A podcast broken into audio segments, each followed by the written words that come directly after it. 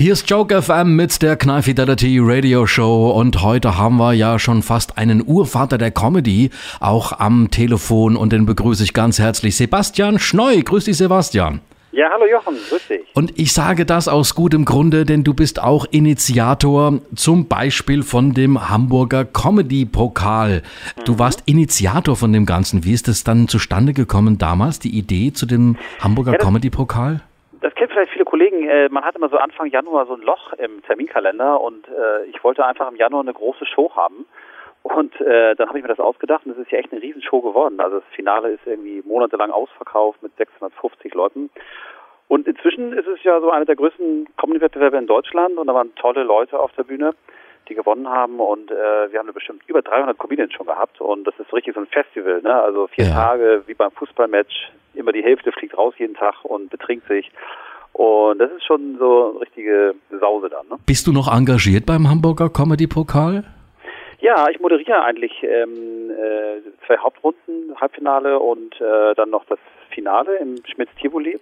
Und dann habe ich mir noch diese Second Chance Show ausgedacht. Das ist auch von meinem Mist gewachsen. Das heißt, am ersten Tag fliegen ja zehn Comedians raus, am zweiten fünf. Und dann hast du 15 Comedians, die wirklich auch teilweise ganz toll sind.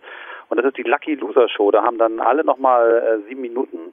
Und ähm, zwei kommen dann weiter. Und ganz oft ist es so, dass diese Leute, die dann gestrauchelt sind, schon am Boden lagen, und dann nochmal äh, ins Finale nachrücken, dass die dann sogar gewinnen, wie zum Beispiel Osan Yaran im äh, letzten Jahr. Ne? Also man muss sagen, du bist schon sehr, sehr früh tätig gewesen. Du bist nicht nur Kabarettist und äh, machst politisches, historisches Kabarett, sondern du mhm. bist auch ja Autor, du bist ähm, ja Schriftsteller, wenn man so sagen kann. Und dann ja, genau. machen wir, bevor wir dazu sprechen kommen, nochmal einen kleinen Bogen. Und zwar hattest du auch eine coole Show, nämlich die Catbird Comedy Show und zwar von 2000 mhm. bis 2006. Das ist ja auch schon mal ja fast äh, 18 Jahre her. Ähm, mhm. Warum gibt's das nicht mehr? Also wir haben das gemacht, ich habe es mit Keren Pamuk zusammen gemacht, äh, weil ja. der Quatsch Comedy Club damals nach Berlin gegangen war und dann gab es in Hamburg keine äh, Comedy Show mehr. Und äh, wir hatten da uns eine sehr schöne Sache ausgedacht und zwar den Impro-Test am Horror-Toaster. äh, das heißt, ähm, Comedians haben, also Gäste haben halt 15 Minuten gespielt und am Ende bekamen sie so eine, ja, so eine Impro-Aufgabe äh, und, ähm, äh, und zwar genau so lang, wie ein Toast braucht, um hochzuspringen. Und äh, dann konnten die Zuschauer mit Applaus abstimmen, ob die Comedians für ihre Einlage dann also auch eine Gurke aufs, aufs Sandwich kriegen oder nicht. Und das war eine schöne Zeit. Allerdings ähm, ähm, kam der Couch Comics Club dann wieder und wir haben auch viel Geld reingesteckt in unsere eigene Show. Mhm. Und wenn nicht so viele Zuschauer kamen, dann mussten wir die Gagen am Geldautomaten holen nachts. Und äh, dann haben wir gesagt, treten wir bei Quatsch Comedy Club wieder auf, viel Gage, anstatt ja. unser Girokonto weiter zu entladen. Das ist ja wirklich schon eine ganze Weile her, äh, 2000 bis 2006. Ähm, ja. Und wie bist du überhaupt generell zur Kabarettszene, zur Comedy-Szene, wie bist du da reingerutscht?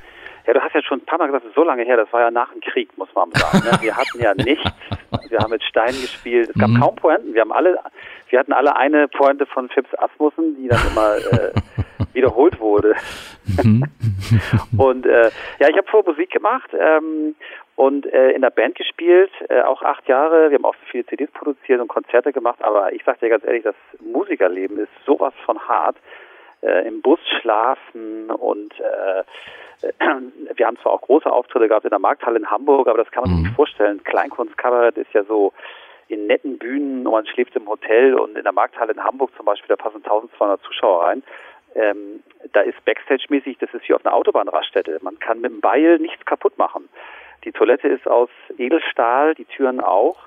Nur das Sofa ist aus Stoff und das wird alle zwei Wochen gewechselt. Und wie hast du es entdeckt für dich? Wie hast du die Bühne für das Komische für dich entdeckt? Was war da der, der ausschlaggebende Punkt für dich? Ja, das war die klassische Vorbildung. Ich war bei der Band schon derjenige, der für die lustigen Sachen zuständig war. Ich war natürlich früher in der Schule schon lustig und hatte deswegen immer ganz schlechte Noten. Und ähm, wenn der Lehrer reinkommt und man geht hinterher und macht dann den Schritt nach, das ist ganz schlecht. Äh, sollte man niemandem empfehlen.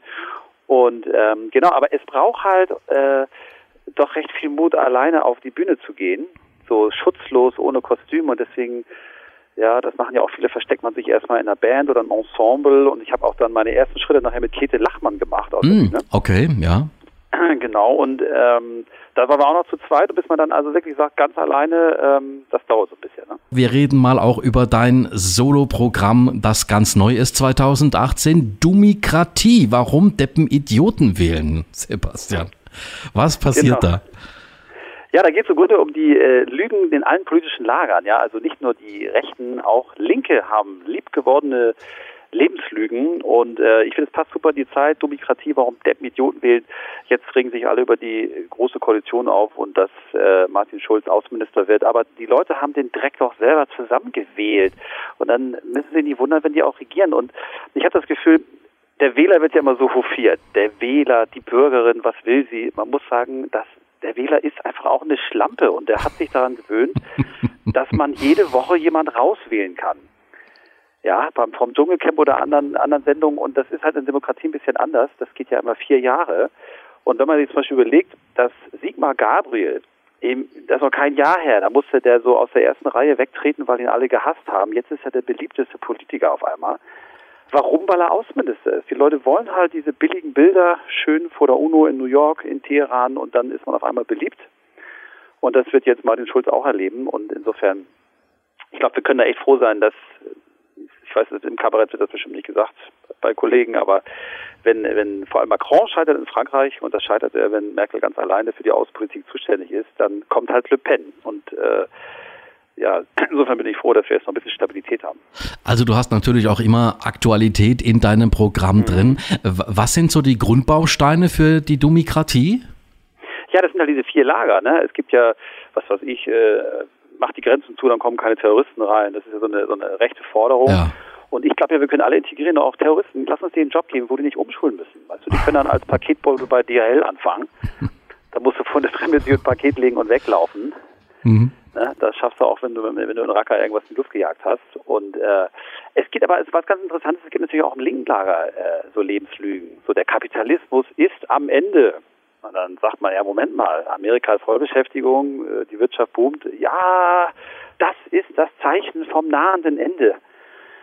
Und wo du schon gesagt hast, ich bin ja länger dabei, das sagt man halt seit 40 Jahren. Amerika ist also kurz vorm Kollabieren und komischerweise machen sie doch immer weiter. Machst du auch Musik zwischendurch mal dann während des, äh, während des Programms? Also ist Musik äh, nee, von dir ein Bestandteil? Nee, gar nicht. Nein, meine Programme sind reine Wortprogramme. Mhm. Aber wäre ja naheliegend, wenn du früher mal Musik gemacht hast, äh, könnte man sich ja auch vorstellen, dass du so ein bisschen in, in die Musikrichtung vielleicht irgendwo was mit einbaust. Ja, das hatte ich am Anfang immer wieder überlegt. Mhm. Ähm, da habe ich auch die Gitarre dabei gehabt und dann habe ich gedacht, okay, 15 Minuten ist besser ohne Gitarre, halbe Stunde ist besser ohne Gitarre, wieso soll ich die überhaupt mitschleppen? Ne? Und ähm, insofern, aber das ist natürlich auch magisch, äh, wenn man so mit einem reichen, reinen Wortprogramm wirklich die Leute zwei Stunden äh, so äh, anspricht und ähm, die dann eine gute Zeit hatten, einfach nur durchs Wort. Das ist ja auch ein starkes Medium. Ne? Mhm. Bist du ein guter Sänger gewesen? Äh, nee, nee, das nicht. Nee. Also ich, hab, ich durfte mitsong, mitsingen, aber nicht, nicht äh, solo. Okay. Du machst ja auch historisches Kabarett und da lese ich, dass für 2019 von dir schon was geplant ist anlässlich 70 Jahre Bundesrepublik Deutschland. Genau. Das heißt nun plötzlich Demokratie. Mhm. Und äh, da geht es ja um 70 Jahre und, und seit 49 gibt es ja die Bundesrepublik und die wurde ja geschenkt deswegen. Ne? Also die Deutschen haben ja noch bis zur letzten Patrone gekämpft.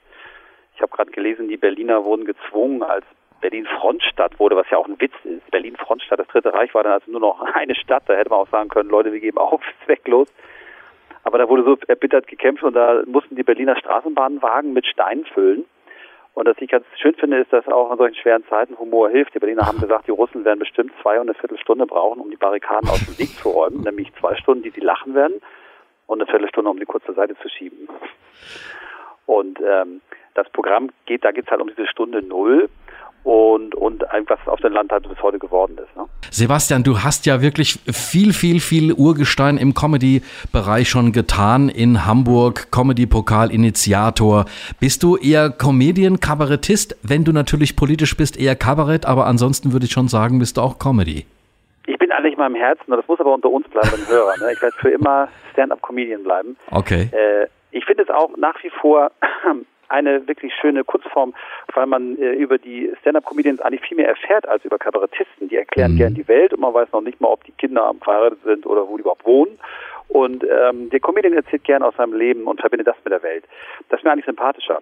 Aber ich bin trotzdem hochpolitisch und äh, die Amerikaner kennen ja auch den äh, Political Comic, der politische Komiker und ähm, das geht da in die Richtung. Ich habe halt viel zu sagen und ähm, aber finde halt dieses klassische Zeigefinder-Kabarett in Deutschland, das ist auch so ein bisschen in die Jahre gekommen.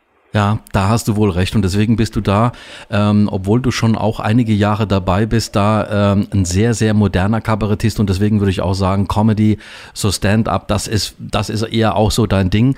Ähm, du bist aber sehr, sehr vielseitig, muss man sagen. Du schreibst auch jede Menge Romane, dein Erstroman 2006, Romandebüt, Rampenfieber und dann so alle zwei, drei Jahre kommt immer irgendwie was Neues von dir. Also ja. hat's dich dann auch verschlagen, wo du gesagt hast, hast, das ist auch eine Form, die du für dich entdeckt hast, wo du sagst, na, ich will auch einfach schreiben. Ja, also als ich den ersten Roman geschrieben hatte, war ich sehr vielseitig. Da habe ich Comedy gemacht, äh, Bücher geschrieben und auch leichte Gartenarbeiten noch. Ähm, einfach wegen des Geldes. Und ähm, jetzt sind es schon neun Bücher, darunter drei Spiegel-Bestseller und äh, Schreiben macht mir auch unheimlich Spaß. Dabei bleibe ich auch bei. Ich bin gerade auch im nächsten Buch schon wieder. Ähm, es ist eine ganz andere Kunstform. Du sitzt alleine schreibst vor dich hin und bekommst zwei Jahre später Rückmeldungen von Lesern. Und, und das ist wirklich eine gute Ergänzung, mhm. weil man mhm. so sich auch vertiefen kann, weil man sich ausbreiten kann. Und äh, auf der Bühne muss alles schnell und kurz sein. Also Bühnentexte kann man auch überhaupt nicht abdrucken. Das würde niemand aushalten. Und umgekehrt sind Buchtexte auf der Bühne oft ein bisschen zu langsam.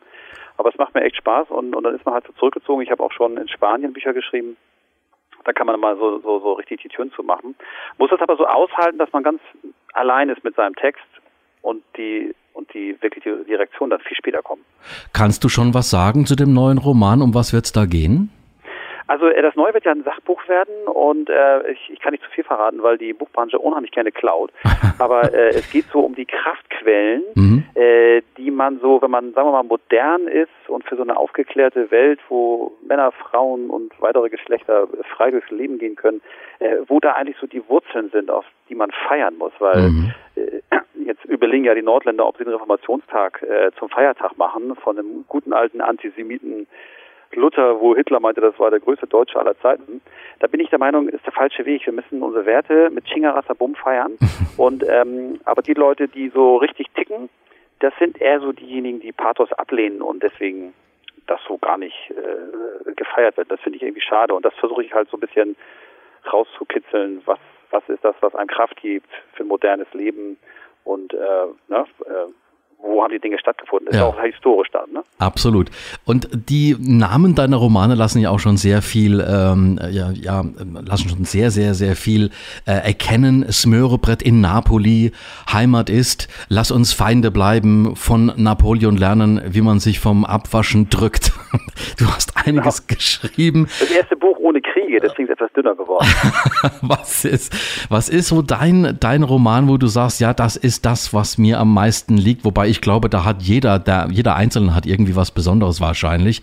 Aber man, verändert, ja, man ja. verändert sich ja, glaube ich, auch ein bisschen so dann in dem Nee, also ähm, ohne mich jetzt selber zu sehr zu schmeicheln, ich finde diese Bücher ist wie Wein. Man kann sie lange lagern lassen und ich lese selbst das Debüt immer noch gerne. Ich habe nicht das Gefühl, dass das irgendwie schlechter wird durch, durch die Jahre. Ähm, es sind ja Sachbücher und Romane. Mhm. Bei, bei den Romanen, also Lass uns Feinde bleiben, lese ich unheimlich gern. Das ist ja eine Geschichte, wo eine Frau, Frau ihrem Freund abgewöhnt äh, zu rauchen, Bier zu trinken und die Gitarre zu spielen zu Hause und dann verlässt sie ihn für so einen Heavy Metal Gitarristen, mhm. der nur das macht. Ne? da geht es halt so um dieses, wie weit kann man sich domestizieren oder nicht in der Beziehung. Und äh, bei den Sachbüchern ist mein persönlicher Favorit auch Heimat ist, was man vermisst. Mhm. Weil da geht es so um, um, ja, weil viele Linke sagen ja Heimat, das, das brauche ich nicht, ich bin international und die sind do viel deutscher, als sie eigentlich denken. Und da gibt es halt so einen modernen Heimatbegriff, weil die Wurzeln sind auch immer ganz wichtig. Und die Bücher sind alle lustig, aber das ist halt so ein bisschen nachdenklicher noch. Und noch mehr Infos von dir, Sebastian, gibt es auf deiner Website. Ich denke mal sebastian.schneu.de. Ja, genau, das ist richtig. Ja. Ich bin im ganzen Land auf Tour, in ja. allen großen Städten, in allen Käffern. Genau. Teilweise Orte, die selbst Google nicht kennt. Also ich muss ja auch sagen, wir haben uns ja noch nie getroffen, leider Gottes, weil du bist ein total interessanter Comedian, Kabarettist, äh, Schriftsteller. Man Oh, muss sagen, danke, danke. ja. Also ich denke, wir könnten jetzt noch zwei, drei Breaks machen und das ist auch nicht das äh, letzte Mal, wo wir voneinander hören. Ja, ich denke, wir werden noch ein bisschen mehr äh, in, diesem Jahr vielleicht machen, dich vielleicht begleiten, auch äh, im Hinblick auf diese 70 Jahre Bundesrepublik Deutschland für dein Ja, ganz genau, neues Programm. Und neu ist jetzt auch erstmal Dumikratie und alle Infos weiter auf deiner Website, Facebook wahrscheinlich auch, Sebastian. Auf jeden Fall, ja. Auf jeden Fall. Facebook und Shellac-Platten gebe ich auch raus. Genau. Und äh, wer eben auch deine, sich für deine Bücher interessiert, die stehen dann auch auf deiner Website und dann kann man sich die gerne auch äh, per Amazon zum Beispiel bestellen.